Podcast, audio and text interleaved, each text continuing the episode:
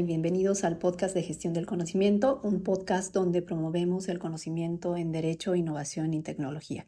Mi nombre es Mayra Riñez y en este segundo episodio conversaremos con Silvia Rebasa, asociada senior del área laboral. Bienvenida Silvia. Gracias Mayra por la invitación. Este es un tema en verdad muy interesante y sobre todo muy vigente, así que creo que van a haber varios puntos que serán de interés para nuestros oyentes. Completamente de acuerdo, Silvia. Y el día de hoy vamos a conversar sobre el uso de mensajería instantánea en el entorno laboral. A propósito del libro, La aportación de mensajes de WhatsApp de procesos judiciales de Daniel García, que por cierto lo tenemos disponible en biblioteca. Y ya, bueno, entrando en contexto, indudablemente todos hemos compartido mensajes en WhatsApp y otros aplicativos. Y la pregunta es, y queremos saber, Silvia, de acuerdo a tu experiencia, ¿los datos que se comparten en WhatsApp pueden ser considerados como prueba?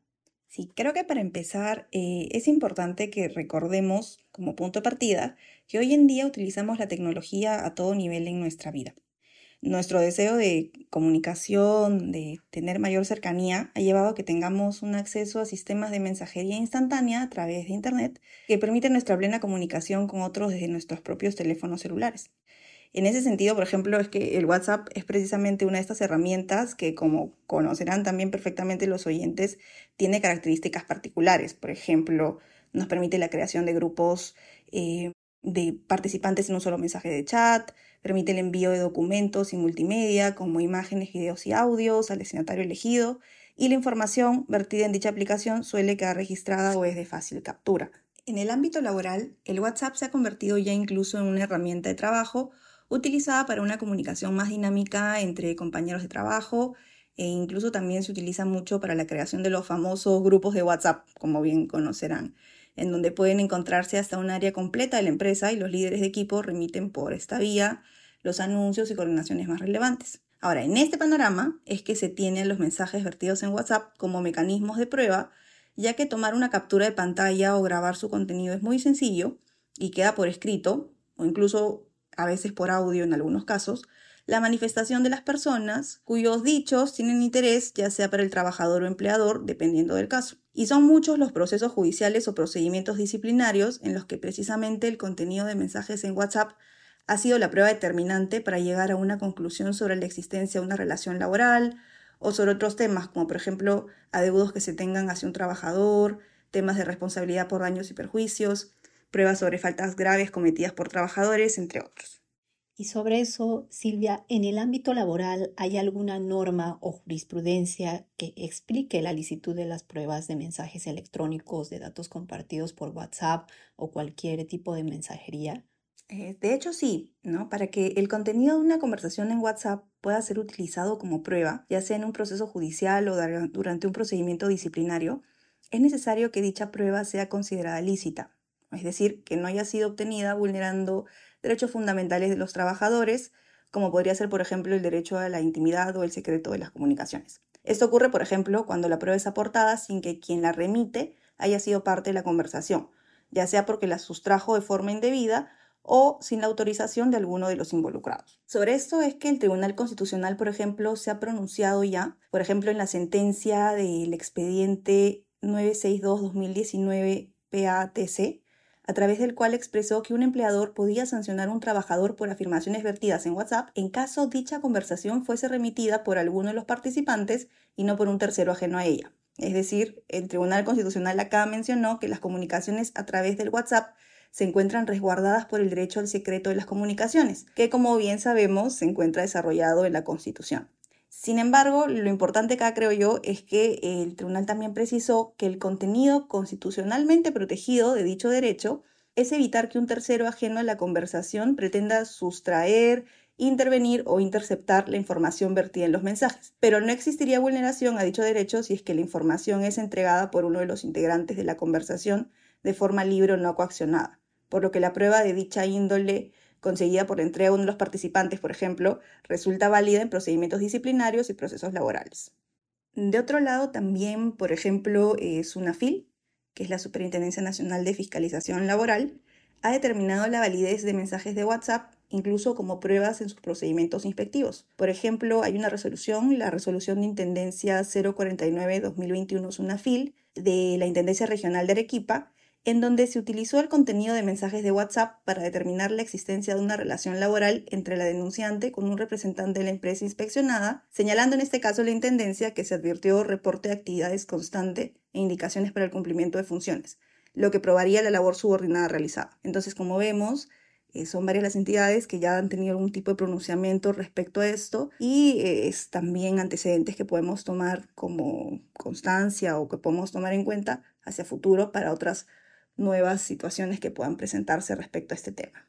A propósito de lo que indicas, en los casos de acoso laboral, ¿cuál es el tratamiento procesal en específico? Y si es o no necesario realizar una pericia informática dentro de estos procesos. Claro, los mensajes en WhatsApp pueden ser utilizados para diversos tipos de procesos judiciales o procedimientos internos, pero sí es cierto que resultan usuales en situaciones de acoso laboral o de hostigamiento sexual, por ejemplo, donde los trabajadores requieren aportar pruebas de cualquier índole que pueda sostener las afirmaciones realizadas. Ahora, estas pruebas van a ser admitidas siempre que sean lícitas, conforme hemos señalado ya previamente en el podcast, especialmente que no haya existido interceptación o acciones no legítimas para conseguirlas. Sin embargo, estas pruebas sí podrían ser materia de una pericia informática si es que existen cuestionamientos sobre su autenticidad o si se considera que pueden haber sido adulteradas. Como es conocido por todos, los mensajes en WhatsApp pueden también eliminarse, de modo que en algunas ocasiones podrán darse casos en los que se presente, por ejemplo, una prueba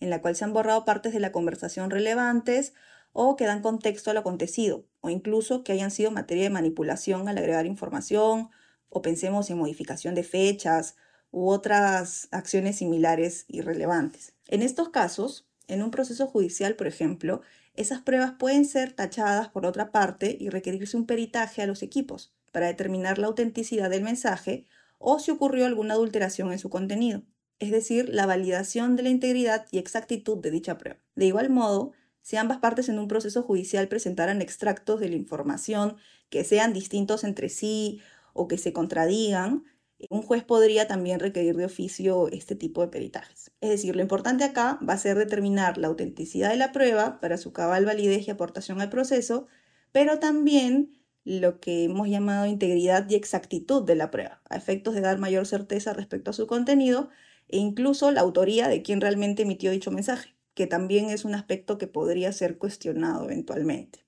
Y a propósito de lo que mencionaste, Silvia, en el caso de despidos disciplinarios, ¿cómo aplicaría la licitud de un mensaje de WhatsApp o un mensaje de texto? Y además, si nuestra legislación peruana tiene relación con la española, a propósito del libro que mencionábamos al inicio. Sí, como señalamos previamente a propósito de la sentencia del Tribunal Constitucional, serán lícitas aquellas pruebas de conversaciones de WhatsApp entregadas por una de las partes de la propia conversación, es decir, sin que exista interceptación, por supuesto, del empleador o alguna coacción para obtenerla. ¿no? En esto sería similar a la legislación española, en cuanto a la licitud de dichas conversaciones de WhatsApp, evidenciándose en jurisprudencia española, por ejemplo, la plena validez de pruebas de WhatsApp cuando éstas fueron aportadas por uno de los interlocutores del mensaje. Así que ahí tenemos bastante similitud con esta jurisprudencia y con la legislación en general.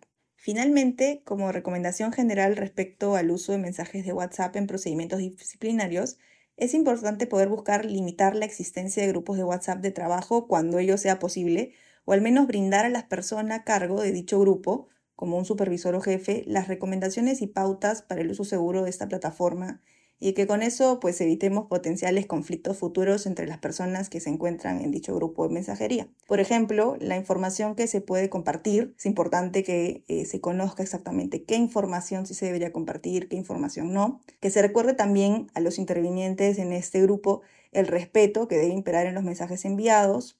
Se debe también buscar restringir el horario de acceso para impedir que incluso se considere que existe trabajo fuera de tiempo, entre otras eh, recomendaciones y pautas que sí consideramos importante que una política sobre este tema, al menos interna, exista. De igual modo, es muy importante que no se añada al grupo de WhatsApp los números de teléfono personales de los trabajadores sin que previamente se cuente con su autorización. Con esto vamos a poder seguramente mejorar nuestras políticas internas de comunicación y evitar contingencias futuras. Bueno, muchas gracias Silvia por toda la información brindada. Indudablemente es un tema de interés general, no solamente para los trabajadores, sino también para los empleadores. Y bueno, los esperamos en un siguiente episodio. Esperamos que este episodio haya sido interesante para todos ustedes. Muchas gracias.